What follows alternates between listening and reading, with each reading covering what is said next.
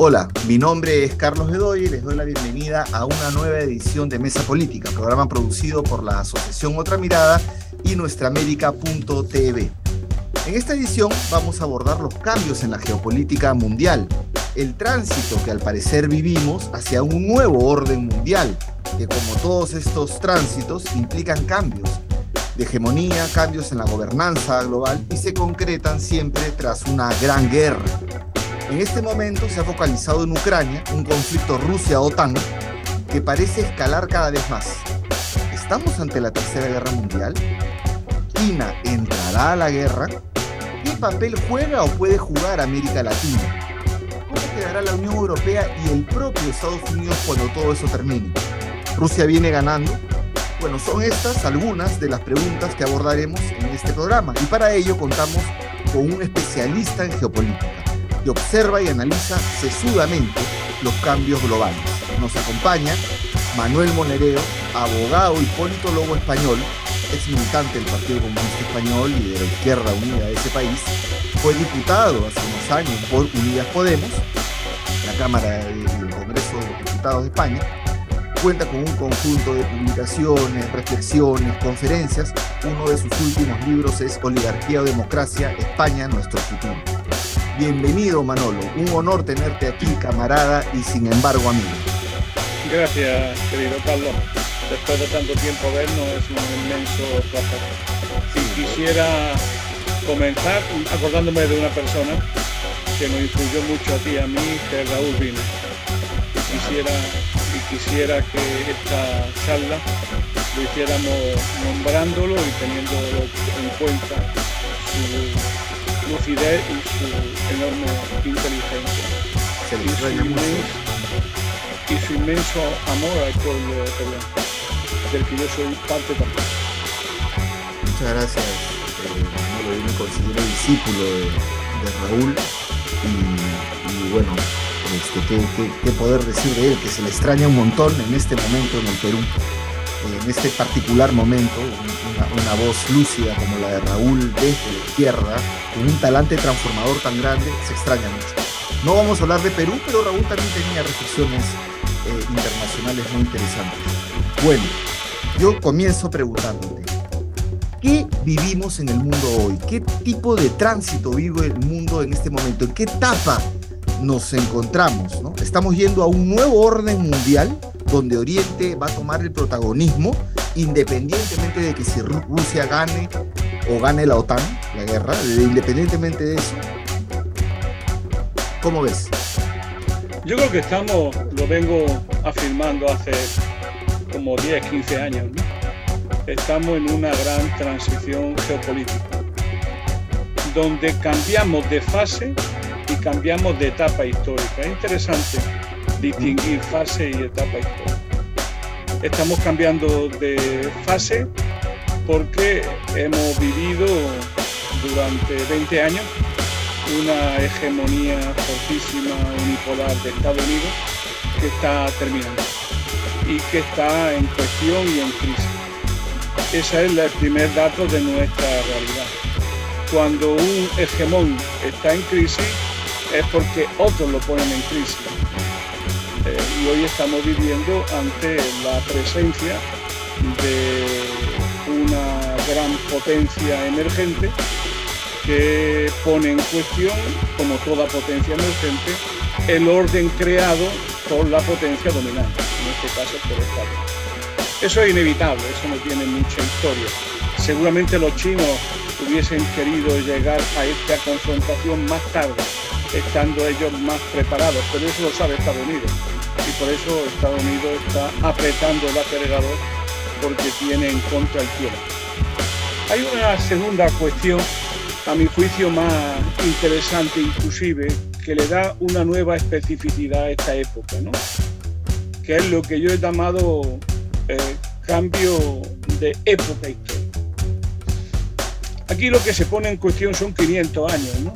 Yo me acuerdo de reflexiones de Aníbal Quijano sobre este particular, de aquello que cuando los españoles y los ibéricos en general descubrieron América Latina, eh, con ello aparecieron tres cosas muy, muy unidas en el tiempo y en el espacio. Una es la modernidad, otra era eh, el capitalismo y la otra era el racismo. Eh, este mundo ha estado marcado durante 500 años por ese hecho, por esa unificación del mundo en torno a las grandes potencias europeas, que crearon un mundo a su imagen y semejanza. Era tan grande que para nosotros hoy el mundo es ese mundo, pero resulta que el mundo nunca ha sido ese mundo, sino que hay otro mundo en el mundo, a pesar de que los norteamericanos y los euroamericanos no lo entendemos bien, con toda su enorme fuerza. Dicho de otro modo, como tú decías muy bien, está girando la historia.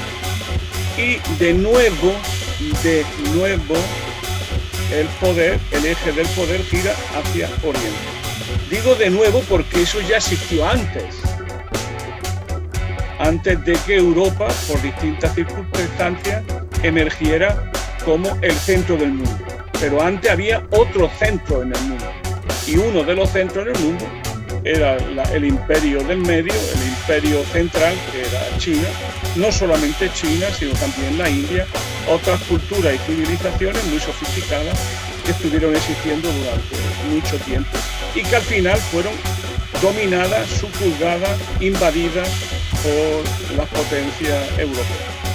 Eh, en conclusión, eh, lo que se pone en cuestión no es solamente la hegemonía de Estados Unidos, sino la hegemonía de Occidente. Y eso es un hecho trascendental, que no es solo China, es también la India.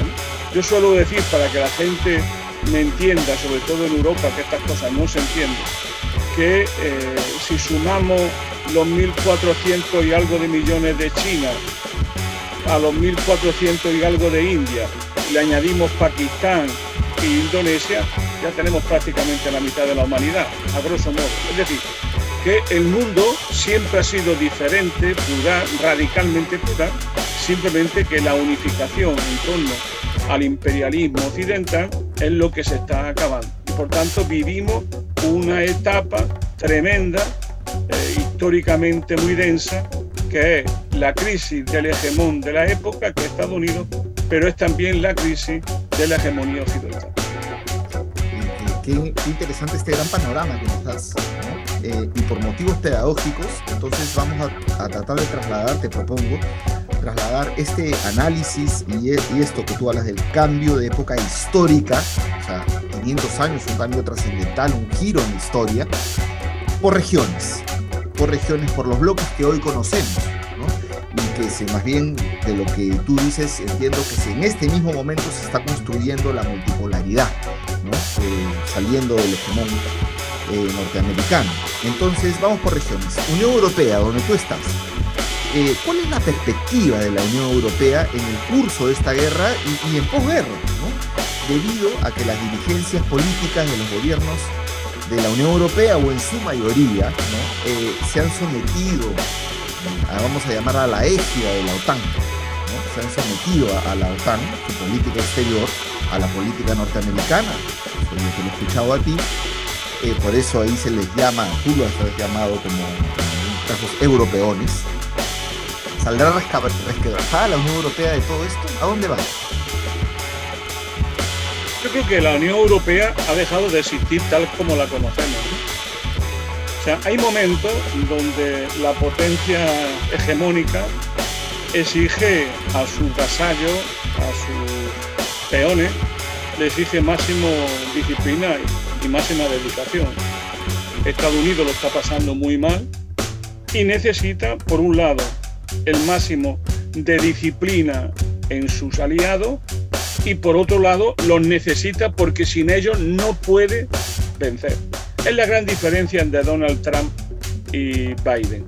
Mientras que Donald Trump trataba a los europeos con un evidente desprecio eh, y en gran medida pasando de ellos y de su interés, eh, Biden se da cuenta con mucha, creo que con mucha inteligencia de que esta guerra es tan formidable, es tan grande que no puede ganarla solo y necesita de una alianza estratégica con la Unión Europea, que es la pieza clave en este proceso. pero a la vez eso significa hipotecar la autonomía de Europa, su estrategia autónoma, su independencia. Por eso, en lo que estamos viviendo en esta primera fase de la guerra es el fin de la hegemonía de Alemania en Europa y la destrucción de una Alemania capaz de mantener relaciones eh, propias, interesantes, estratégicas con eh, Rusia y con China. Esto es lo que se está cortando en este momento y es eh, lo que Europa y Alemania están pagando. Ellos son un protectorado político-militar de Estados Unidos. Alemania tiene en torno a 37 bases militares norteamericanas en su suelo. Tiene la base más importante de Estados Unidos fuera de Estados Unidos, que es Ramstein. Además tiene eh, bombas nucleares colocadas en toda la zona. Es más, eh, ha empezado ya de nuevo en estos días, ha empezado a trasladarse una nueva generación de bombas nucleares y de misiles nucleares a Europa. Y por tanto, Europa en este momento lo que está es siendo un aliado fiel a la política exterior y con algo todavía mucho más grueso de cara al futuro. Va a hipotecar su futuro económico, porque Estados Unidos necesita eh, mayor dependencia económica de Europa. La destrucción del Nord Stream 1 y Nord Stream 2 y eh, tener que eh, comprarle gas a, a, Estados Unidos significa cambiar la dependencia. ¿no? La dependencia con, Rusia era interdependencia. La dependencia con Estados Unidos es pura y simplemente dependencia simétrica. Es decir, Estados Unidos va a intervenir activamente en el asunto económico de, Europa, aprovechándose de las sanciones que está dirigiendo y desde ahí controlando más activamente Europa y poniendo en peligro la, la, autonomía económica y la independencia económica de la Unión Europea. Esto son conscientes los líderes europeos de que está ocurriendo, pero no, ya no tienen capacidad de vuelta atrás por ahora y toda la situación política es ver qué dura y cuánto dura esta unidad de los, de los gobiernos europeos con Estados Unidos. En definitiva, Europa está viviendo en este momento el fin de su autonomía estratégica y una mayor dependencia política, económica y militar de los Estados Unidos, que es parte de una estrategia global que Estados Unidos está implementando en todo el globo. O sea, puede ser el, fin o el inicio del fin de, Bruselas como centro político de toma de decisiones europeo, donde Alemania además pagaba lo que se era la billetera de lo que se acordaba en Bruselas?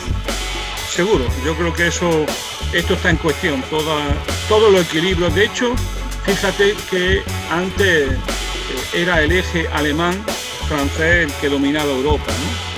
Todos eran iguales, pero ellos eran más iguales que ninguno. Eso se está acabando. Y hoy eh, ya, no es, eh, ya no es el eje, el eje Francia-Alemania el fundamental. El eje fundamental es la OTAN, Estados Unidos y su nuevo aliado en la Europa Oriental, encabezado por Polonia.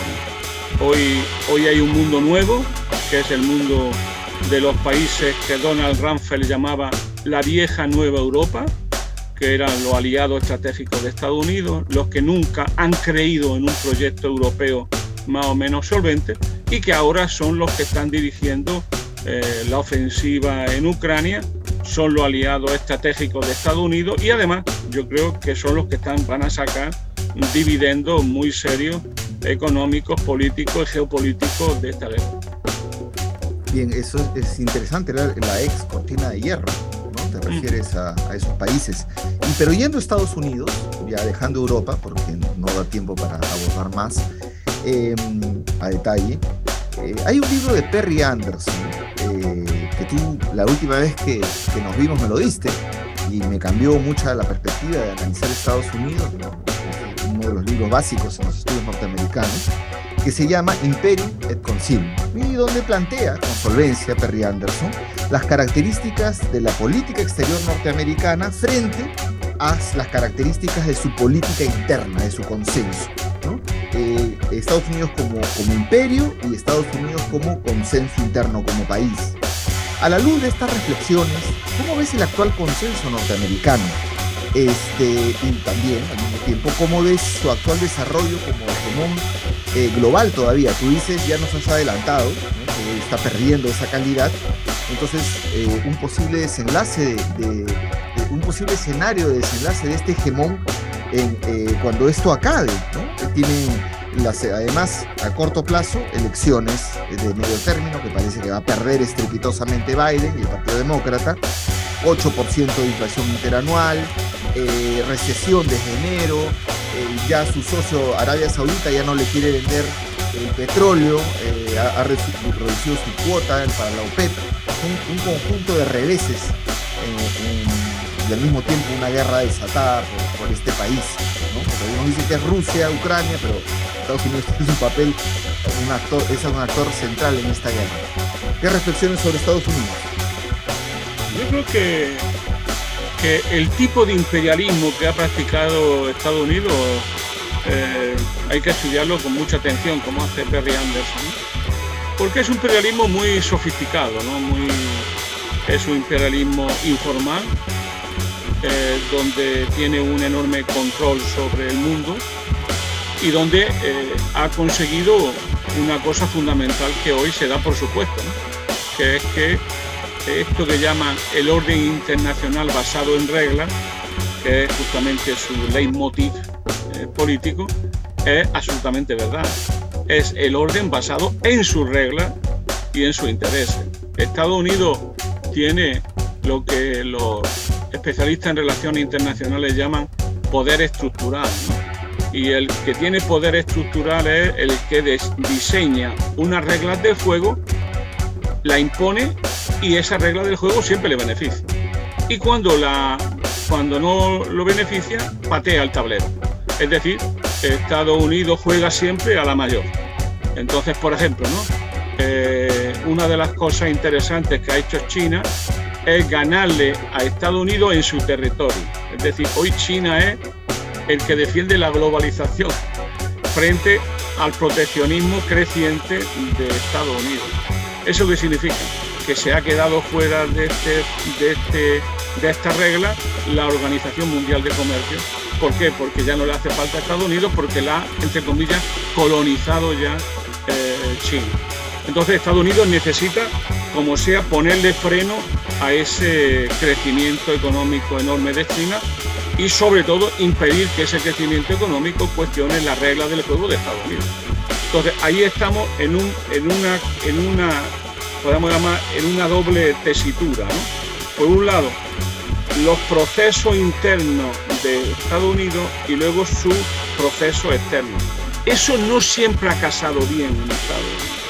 De ahí es este juego más o menos interesante en la élite norteamericana de eh, de proteccionismo, apertura, de aislacionismo, imperialismo. Siempre se juega a ese doble tesis. Lo que ha ocurrido en este último periodo es que la globalización fue el gran proyecto norteamericano para convertir el siglo XXI en el, en el nuevo siglo de Estado. Y esa globalización llevaba implícito la desindustrialización de Estados Unidos y llevaba implícito lo que podemos llamar la erosión del pacto social rooseveliano que de una u otra manera había venido gobernando Estados Unidos desde la década de los 40 hacia adelante. Hay quien habla de los 30, pero yo hablo de las finales de los 30 y los 40 y sobre todo después de la Segunda Guerra Mundial. Había un pacto implícito entre la élite norteamericana su papel internacional y sus clases trabajadoras. ¿eh? Estas clases trabajadoras que Johnny Cash ha sabido interpretar como nadie, nadie en canción. Bien, este mundo se rompió, ese mundo se rompió. Esa, se produce una ruptura en la élite norteamericana. La globalización ha, de alguna manera, desindustrializado Estados Unidos y ha machacado profundamente a las clases trabajadoras blancas. a las clases trabajadoras que de una u otra manera habían estado siendo la infantería ligera de la legitimación norteamericana. Ese mundo se ha, se ha roto y Donald Trump, eh, ante el Tea Party y Donald Trump, son parte de esa reacción de una parte del pueblo norteamericano contra las élites globalistas cuyo nombre es Hillary Clinton. Bien, hoy eh, esa división interna en Estados Unidos, hay quien piensa que hay una guerra civil larvada en Estados Unidos. Y, que eso eh, tiene que ver con la toma eh, del Congreso y tiene que ver con el tipo de derecha que está de una u otra manera hegemonizándose en Estados Unidos. Una derecha en construcción con vocación de hegemonía muy marcada por tradiciones norteamericanas y por el peso de las clases populares blancas, efectivamente blancas, norteamericanas. Yo creo que eso es lo que está cambiando profundamente. ¿Quién manda hoy en Estados Unidos? Pues lo que manda hoy es un grupo de intelectuales ligados a Hillary Clinton, que son, por un lado, profundamente imperiales, profundamente intervencionistas, y que saben que de una u otra manera, si no se reacciona pronto y rápido, la hegemonía norteamericana terminará decayendo y perdiéndose en el proceloso mar del mundo multipolar. Y yo creo que ese grupo donde está Victoria Nuland, donde está el actual secretario de Estado, donde ya está Jack Sullivan, donde está eh, Robert, Robert Keegan, todo este grupo de intelectuales, muchos de ellos hijos de, eh, de, la Europa del Este, hijos de, Ucrania, hijos de los países bálticos, de la propia Polonia, gente que de una u otra manera eh, están con una visión mucho más intervencionista, declaradamente intervencionista, y dispuestos a crear guerra en todos lados. Son los viejos eh, los viejos eh, que han estado detrás del proyecto para un nuevo siglo americano y que hoy son los que tienen el mando, frente a un Donald Trump que eh, está en posiciones muy duras de derecha dura, pero atención, eh, ha sido el único presidente en lo último que nunca ha creado un conflicto internacional ese dato es fundamental. Y esta élite intelectual, para salir de Estados Unidos, esta, difícil, esta élite intelectual estaría dispuesta a escalar este conflicto a nivel nuclear. ¿La guerra puede volverse nuclear? Ellos juegan con una hipótesis que es muy arriesgada. Pasa que en el otro lado, en el lado de China y en el lado de, Rusia, hay personas, eh, como diría yo, maduras. Ellos juegan con la idea de que hay que superar el chantaje nuclear. Porque si no, no puede hacer nada. Esto tiene mucha importancia. Ellos juegan con la idea de que los otros, Rusia y China, nunca usarán la bomba, ¿no? La bomba nuclear. Y que por tanto ellos pueden hacer lo que le venga en gana en determinados límites y jugando siempre al límite. Ellos consideran que esa es la única política posible para vencer a China, que es el gran enemigo. Y hay también su diferencia con Donald Trump, porque Donald Trump siempre iba al límite, pero muy cuidadosamente, mirando mucho alrededor. Estos no, estos tienen la idea de que el tiempo va contra ellos, que el tiempo les perjudica que el tiempo favorece a China y su recomposición y que por lo tanto hace falta enfrentarse seriamente y desde ya. ¿Que eso significa la escalada? Están dispuestos a asumir el riesgo y de llegar, inclusive están jugando con el empleo de armas eh, nucleares tácticas, que eso una vez que las pone en pie ya nada será igual como antes. Pero estamos ahí, en ese momento y este equipo dirigente, ya he dicho, los Sullivan, los Nuland, el secretario de Estado norteamericano, eh, Hillary Clinton, todo este grupo Keegan, todo este grupo, que muchos de ellos vienen del Partido Republicano, son la gente que han llegado a esta conclusión de que Estados Unidos está en peligro, en un peligro existencial y que hay que resolverlo militarmente. Qué peligroso eso, porque Estados Unidos se construyó como hegemón mundial tras dos bombas nucleares, ¿no? Hiroshima y Nagasaki, y, entonces ahora puede repetir ese plato, ¿no? Sería muy peligroso. Es lo que se llama la trampa de Tucídides, ¿no? Es decir, eh, el gran problema que tiene la humanidad hoy, que yo creo que, la gente no es consciente, ni siquiera la izquierda, la izquierda casi no es consciente de nada, que es eh, esta idea de que eh, Estados Unidos va a consentir pacíficamente ser sobrepasado por China. O sea, la gran potencia hegemónica va a consentir pacíficamente dejar de ser hegemónica o usará lo que más tiene, que son su poder militar. Estados Unidos y la OTAN tienen el 60%, el 60% de todo el presupuesto militar mundial. Estados Unidos y la OTAN ¿eh? son, eh, son una escasa porción de la humanidad y tienen Estados Unidos solito cerca de 800 bases mm, eh, militares fuera de Estados Unidos. Y prácticamente Estados Unidos es el único país del mundo que es capaz de funcionar como un imperio y que es capaz de, de meterte 200.000, 300.000 marines en cualquier parte del mundo en un mes, porque está preparado para eso con una fuerza de combate en torno fundamentalmente a la marina y al uso de los portaaviones, que tienen capacidad de colocarte 200.000 marines en un mes en cualquier parte del globo e intervenirte inmediatamente militarmente. Si encima de eso tienen capacidad para, sancionarte económicamente y estrangularte económicamente, eh, Estados Unidos no tiene, eh, tiene un gran peligro.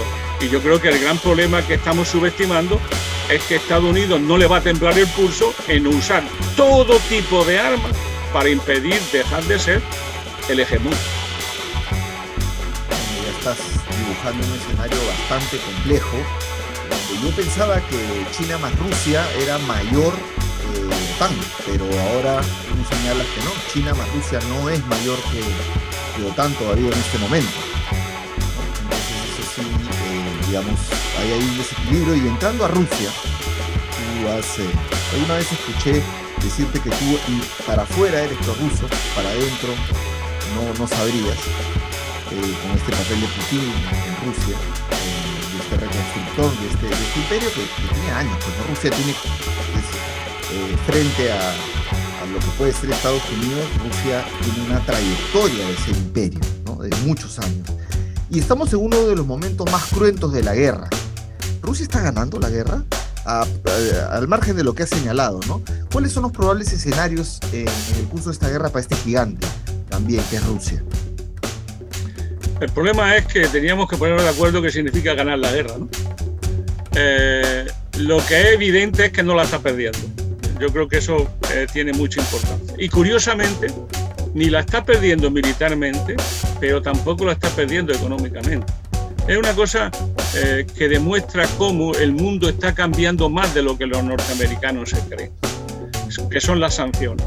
O sea, prácticamente ninguno de los grandes países del mundo, fuera del mundo euroamericano, está asumiendo ponerle sanciones a, a, Rusia. Por ejemplo, ni siquiera Brasil. Brasil, a pesar de Bolsonaro, sigue manteniendo excelentes relaciones con Rusia.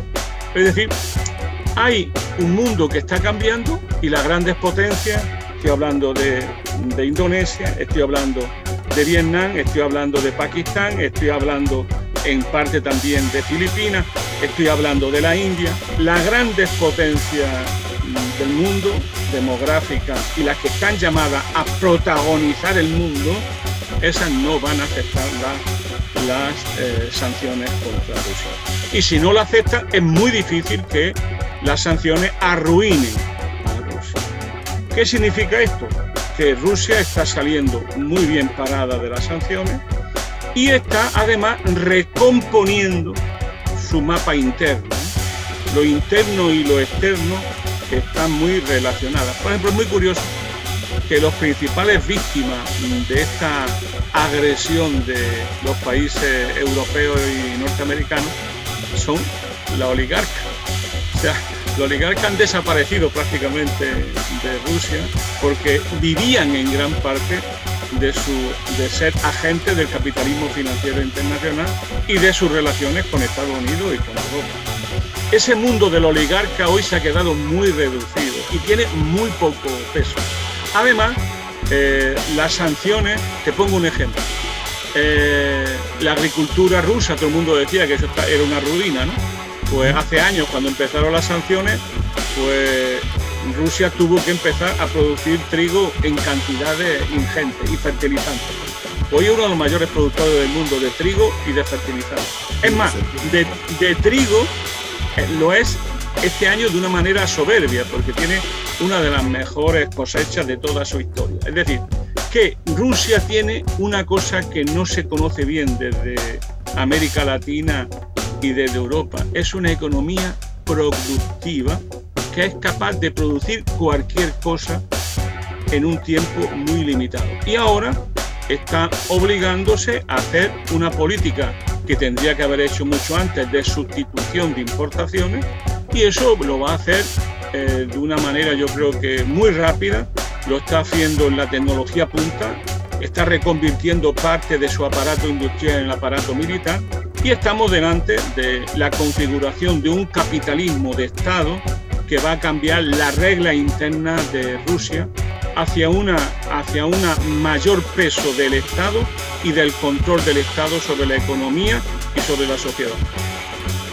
Y, en este nuevo escenario, digamos, el líder indiscutible Putin, está llevando a Rusia a, este, a esta cruzada que se ha sentido agredida, como tú señalas, ¿no? a diferencia de lo que se habla en la, prensa mayoritaria, en el mainstream, ¿no? ha sido agredida Rusia permanentemente en su seguridad interna y de ahí que se ha desatado esta guerra. Entonces esto consolida el poder de, Putin. Sí, porque el problema que tenemos por delante es que la geopolítica es una ciencia extraña, pero advierte de muchas cosas. Esto de la geografía tiene su importancia. El estado más grande del mundo sigue siendo Rusia. Y, y tiene un tercio de las reservas mundiales de casi todo. De casi todo. Es más, si sigue hacia adelante la crisis climática, más productivas serán las tierras rusas, porque muchas de ellas se van a quedar en condiciones de ser valorizadas empresarialmente y como procedimiento agrícola. Es decir, hoy Rusia tiene una fuerza productiva enorme que necesita estar organizada y que necesita estar puesto en pie. Que hasta ahora las élites rusas no lo habían hecho y que yo creo que ahora sí que lo van a hacer. La guerra de Ucrania ha sido la guerra más anunciada de la historia. Todo el mundo sabía, desde George Kennan, el pobre George Kennan, ¿eh? antes de morirse, hasta John Merheimer, todo el mundo sabía que Rusia no iba a consentir un acercamiento permanente a Moscú de las tropas de la OTAN y no iba a consentir bajo ningún concepto una política de asedio, de control, de contención y de derribo de Rusia. Y que eso tarde o temprano lo iban a responder. Putin ha sabido eh, generar un nuevo consenso ruso en nombre el patriotismo y la salvaguardia de los intereses vitales del pueblo ruso, que ha sido comprendido por el pueblo. Hoy la valoración en torno a Putin está por encima del 80% del pueblo ruso. Cuidado, el 80%. ¿Me podéis decir qué gobierno europeo tiene el 80% de consenso? Que se lo digan a los británicos, que se lo digan a los italianos, a los franceses puede decírselo también ellos han ido construyendo eso por una razón muy simple, porque el pueblo ruso, que es un pueblo sabio y que ha vivido permanentemente invadido por Occidente, sabe que en este caso Putin lleva razón y que había que fortalecer la presencia Rusia en el, rusa en el mundo. Y yo creo que eso Putin lo ha sabido hacer con mucha inteligencia, guardando muy bien la forma y dando siempre la oportunidad a Occidente para llegar a un acuerdo. Lo que pasa es que ya Occidente no está en condiciones de llegar a un acuerdo. Por algo que tú has dicho antes, la suma no es de Rusia y China, la suma es de Rusia, China e Irán. Y esa suma ya no es una suma, eso multiplica. China no tiene capacidad militar para enfrentarse hoy con Estados Unidos. Pero si le suma la capacidad estratégico-militar de Rusia, sí. Y si encima le suma la capacidad militar de Irán, también. Es decir, hoy lo que se está construyendo es un polo alternativo a la OTAN en torno al órgano de cooperación de Shanghái y todavía se va a construir otro polo relacionado con este, que es el refuerzo de los BRICS, porque ahora ya todo el mundo quiere entrar en los BRICS. Y el primer, la primera cosa que hará Lula será prácticamente revitalizar los BRICS y revitalizando los BRICS ganar autonomía a América Latina, que es la gran batalla que nos jugamos este 30 de octubre, en, América Latina y en el mundo. Bueno, adelantaste lo de América Latina. En un ratito te voy a pedir un detalle, pero antes de eso, Ucrania. Eh, la guerra no parece estar, pues, este, no parece tener un fin pronto. Yo, a mí me parece que estamos ante la tercera guerra mundial y, va a tener distintos focos. Eh, digamos, por lo, por lo largo de la guerra. Espero, no sé si será nuclear o no, pero espero que no, aunque tú has señalado que están dispuestos a todos en Estados Unidos. Eh, y la guerra no va a llegar a su fin, pero Unión Europea y Estados Unidos, en una cosa medio loca, eh, que además que siguen enviando tropas, eh, están ya discutiendo la reconstrucción de Ucrania. están discutiendo eso y eh, Zelensky dice que para el 2023 por lo menos necesita 50 mil millones de dólares de apoyo externo. Entonces, ¿tú cómo ves Ucrania? ¿Cómo ves ese territorio? ¿Se va a balcanizar? ¿Va a ser un Ucrania del Oriente y del Occidente? Eh, ¿Cómo ves eso? Tiene un problema. Eh, la cuestión militar es, fundamental porque con la, guerra lo que hace es cambiar las correlaciones de fuerza. O sea, una correlación de fuerzas no está bien determinada si no tiene una guerra detrás. Y ahora lo que estamos viviendo es un conflicto militar por delegación de la OTAN, o sea, de, Estados Unidos contra Rusia, que usan al pueblo ucraniano, porque lo dejan su élite dominante, así lo quieren, lo usan como carne de cañón como infantería ligera de este conflicto entre la OTAN, Estados Unidos y Rusia. Ellos van a poner los muertos. Mi opinión es que van a poner algo más que los muertos, van a destruir a su país. Y entonces lo que va a ocurrir es que al final de todo este proceso va a ser desmembrado por el oriente y por occidente. Una parte de, de Ucrania será pues, rusa, que ya lo han, lo han santificado constitucionalmente. Eso en Rusia tiene mucha importancia. Y otra parte la va a reclamar Polonia, igual que van a reclamarla seguramente el mundo ruteno, lo van a, lo van a, reclamar seguramente los checos. Es decir, lo que se va a quedar ahora es la vieja Ucrania, ¿eh? los límites de la vieja Ucrania que hemos conocido antes de la Revolución de Octubre y sobre todo del final de la Guerra Mundial. Entonces, mi opinión es que ahora lo que se está preparando es una intervención militar rusa muy seria que seguramente vendrá a romper los equilibrios actuales y que miles de soldados y de tanques y de carros de combate se pondrán en marcha. No sabemos desde dónde y para dónde, para romper la relación entre Oriente y Occidente ucraniano, entre eh, el Occidente ucraniano y el Oriente. Ahí prácticamente eso está en permanente movimiento, pero le siguen llegando a las fuerzas de combate, a las más aguerridas ucranianas, le sigue llegando todo tipo de suministro que viene de Europa y si eso se corta, por la intervención militar, eso solamente se puede cortar con la presencia de soldados, de efectivos militares y de carros de combate y de todo un potencial serio. Mi opinión es que tarde o temprano eso es lo que va a ocurrir y que en ese momento habrá que plantearse en serio si hay posibilidades de la paz o de una escalada posterior.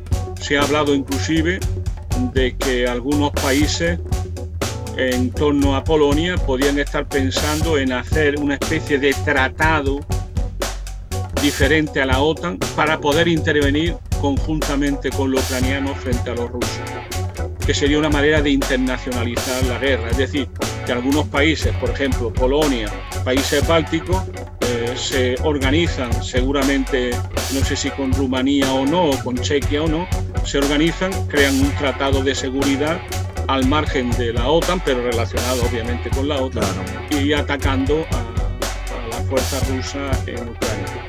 ¿Eso se va a hacer? No lo sé, pero lo que sí estoy convencido es de que esta situación en este momento ha fracasado, la ofensiva tan cacareada ucraniana ha fracasado. Y ahora, conforme vaya llegando el general invierno, pues las tropas rusas se irán acomodando y los nuevos efectivos pues se pondrán en pie y en algún momento atacarán. ¿Atacarán por Bielorrusia? Y desde ahí romper el frente, no lo sé. Eso no, no está en la cabeza de Putin. Lo vamos a ir viendo, pero todo indica pues, que, que, escala esa, estos escenarios que dibuja son interesantes. Ya para ir cerrando dos temas más, China, Se ha mencionado China. China es, pues, eh, eh, digamos, la potencia emergente. Yo no sé si ya tan emergente o ya está acá. Eh, el Congreso del Partido Comunista Chino siempre se ha caracterizado por formular propuestas, proyectos, políticas de muy largo plazo. Sin embargo, este 20, el vigésimo Congreso del Partido Comunista Chino, que ha sido celebrado hace unos días, donde Xi Jinping, se le llama ahora el nuevo Mao, eh, ha ganado poder, eso quiero una opinión tuya sobre eso, pero sin embargo este Congreso no ha tomado el tema de la guerra, según mi perspectiva y los apuntes que veo, como elemento fundamental de, la definición de la hegemonía mundial. Ha insistido en la economía como factor básico. La ruta de la seda, por ejemplo, ha sido uno de los instrumentos. Ya están diseñados eh, que, se ha discutido ahí, cómo lo reactivan, cómo lo, lo reproyectan, ¿no? Al igual que todo el tema de la innovación tecnológica, donde buscan lograr mayor liderazgo. Es un tema también central. Y respecto a la guerra, este, han enfatizado el concepto de no intervención en asuntos internos de los países. ¿no? Al mismo tiempo, Estados Unidos ha acordado no venderle chips, lo comentábamos fuera de cámaras, y la industria tecnológica china, eh, digamos, se, puede ver resentida. ¿no? Y esto tiene que ver con Taiwán, lógicamente. China podrá revertir este golpe, se está moviendo de foco la guerra hacia China, China y la guerra. Tu opinión, Manuel. Esto es, lo de Taiwán es como ustedes llaman en Perú, pisar el palito, eh, efectivamente, le han puesto el palito para que lo pisen, ¿no? Pero claro, los chinos no van a caer fácilmente en esa trampa, ¿no? Que es una trampa para elefantes, nunca mejor dicho. No sé si son elefantes chinos o de cualquier otro lugar. Es evidente que Estados Unidos, eh, eh, el gran escenario que está construyendo es el, el escenario político-militar del mar de la China, ¿no? y desde ahí intentar hacer una política de contención, de asedio de China, ¿eh? porque si si os fijáis en las bases militares que tienen alrededor, está prácticamente China rodeada de bases norteamericanas. El acuerdo del AUKUS con Gran Bretaña, Australia y Estados Unidos es ya el primer núcleo duro de esa política asiática. El segundo núcleo duro, eh, nunca hay que olvidarlo, son su protectorado. Su protectorado es Japón y su protectorado es sobre todo eh, Corea del Sur. Entonces ellos tienen protectorado militar, ellos mandan en esos países, tienen bases nucleares, tienen una parte importante de su ejército y de sus marines allí y, como he dicho, están preparados para una intervención. Y le están diciendo a China, pisa el palito, para que eh, podamos tener una confrontación. ¿Qué ocurre? Que eh, China eh, es muy prudente y China tiene una política exterior muy compleja y una política interna también muy sofisticada. Se ha puesto el acento en, la duración de los mandatos de Xi Jinping. Pero eso es una tontería porque eso ya se viene discutiendo en China desde hace muchos años.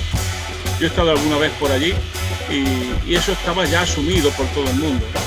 Es decir, es muy típico de un país como China, como en parte también otros países asiáticos como puede ser Vietnam, una tradición compleja, histórica y también comunista en este caso, que eh, ellos se preparan a largo plazo, como tú has dicho antes. Y ellos han llegado a la conclusión que la clave de su diferencia con Occidente y con Estados Unidos es la estabilidad del núcleo dirigente.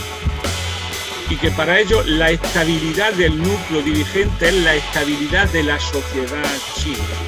Y el núcleo dirigente no solo es eh, los siete que están en la comisión política del Politburo, sino que son los 97 millones de chinos que están en el Partido Comunista. Por tanto, ellos consideran que tener un presidente que dure más de 10 años es una ventaja en un momento donde ellos sienten que son el objetivo a batir por parte del hegemón mundial de Estados Unidos. Ellos se fortalecen aprovechándose de un bien que tienen, que es la estabilidad eh, política y la estabilidad del núcleo dirigente. Y a partir de ahí, como tú dices, planifican a largo plazo. Ahora han cubierto un primer plazo, estos que llaman de una sociedad moderadamente próspera.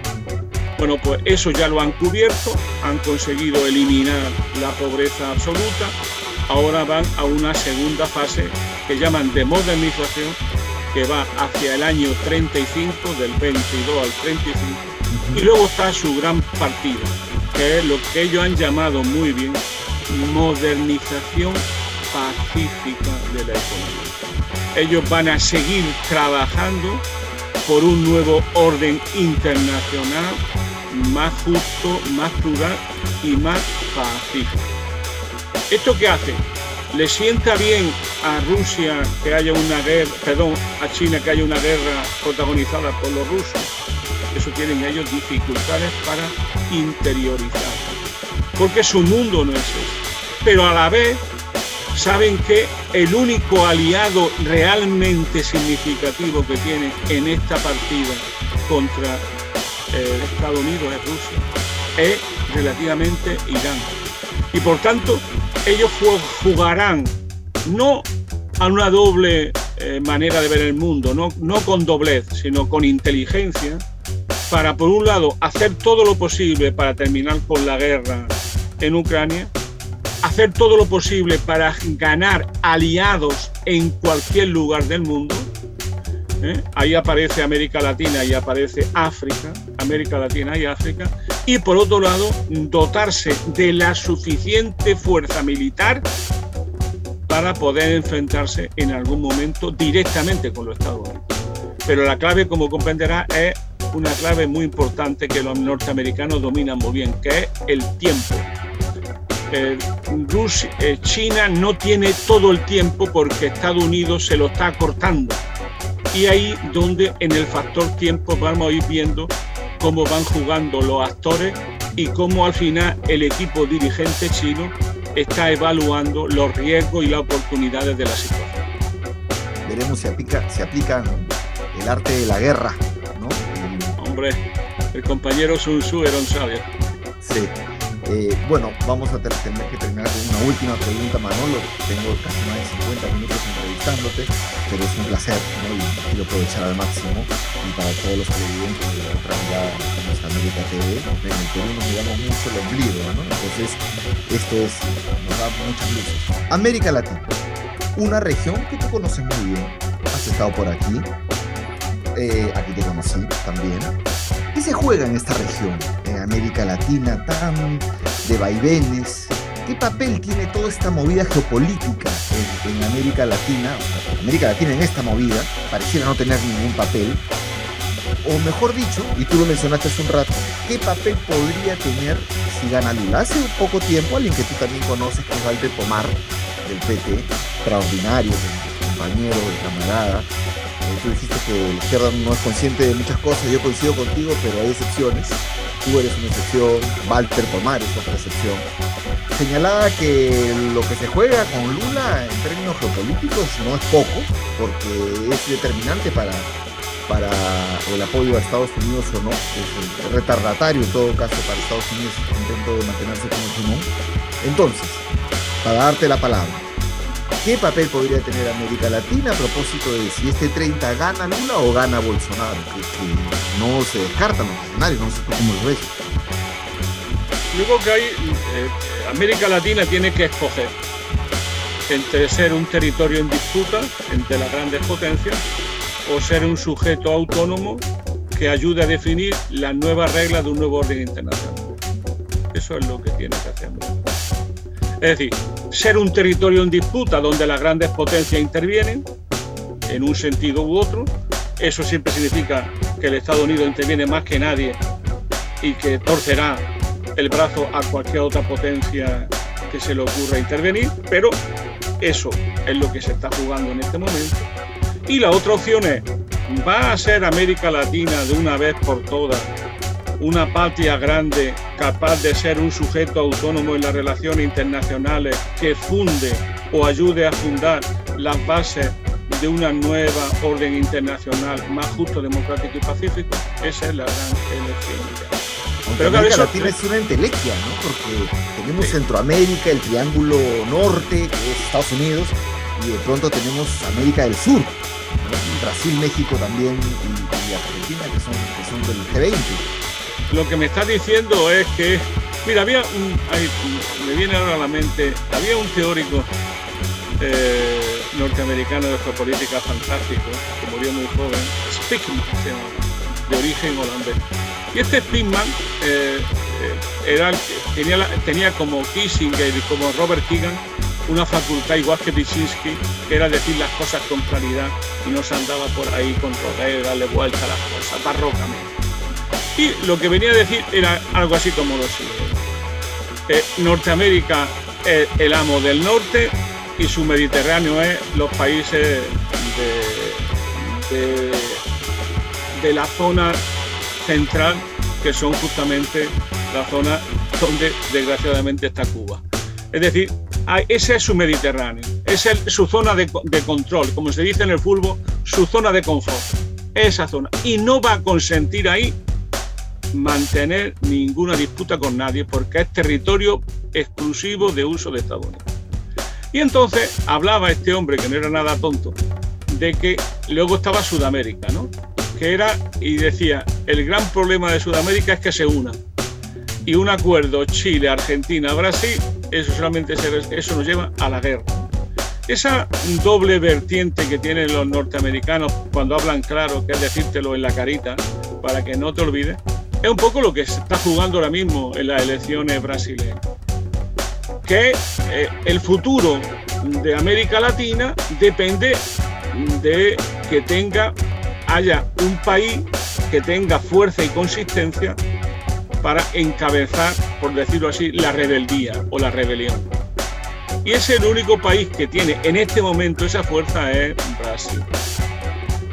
De hecho, desde que Brasil no actúa, después de que echaron a la, Dilma Rousseff, se nota mucho en América Latina esa carencia de peso político suficiente para hacer frente a los gringos. Esto nos llevaría a hablar de, de esto que se llama la segunda ola de, izquierda en América Latina que nos llevaría muy lejos. Pero yo solamente insistí en esto. Eh, lo que se juega en América Latina es, sobre todo en Sudamérica, es la capacidad o no de ser un sujeto actuante en las relaciones internacionales.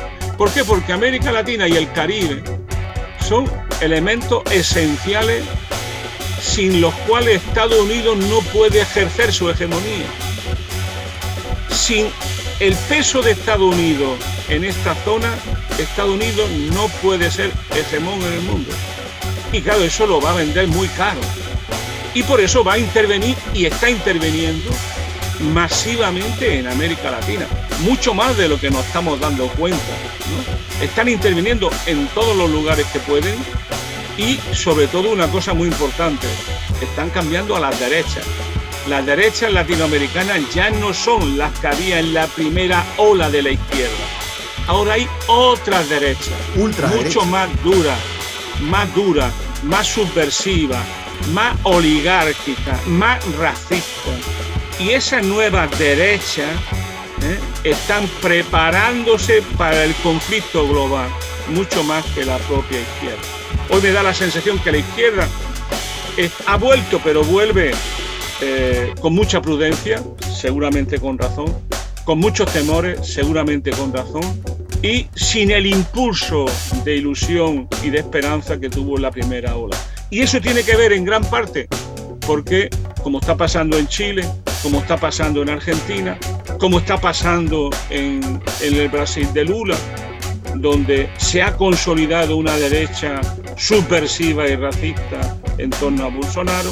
Es decir, está cambiando América Latina, es cierto, hay una nueva ola de izquierda, pero lo que está cambiando es la derecha y su visión del mundo claramente alineado con los Estados Unidos y preparatorio de la nueva fase donde serán llamados por el hegemón a que interpreten las leyes del movimiento.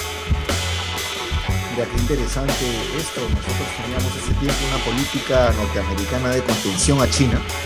Esto tú señalas que es mayor todavía que solo una política de contención. Han mencionado su zona de amortiguamiento, diríamos, que es el Caribe y Centroamérica, bueno, donde está México, eh, también en esa zona, nada más nada menos pero bueno, eh, esperemos que, las elecciones del 30 gane Lula, porque Bolsonaro está cerca, Bolsonaro está cerca y con una, victoria de Bolsonaro, ahí sí este, más bien eh, se inclina la balanza aparentemente a, favor de Estados Unidos en esta guerra.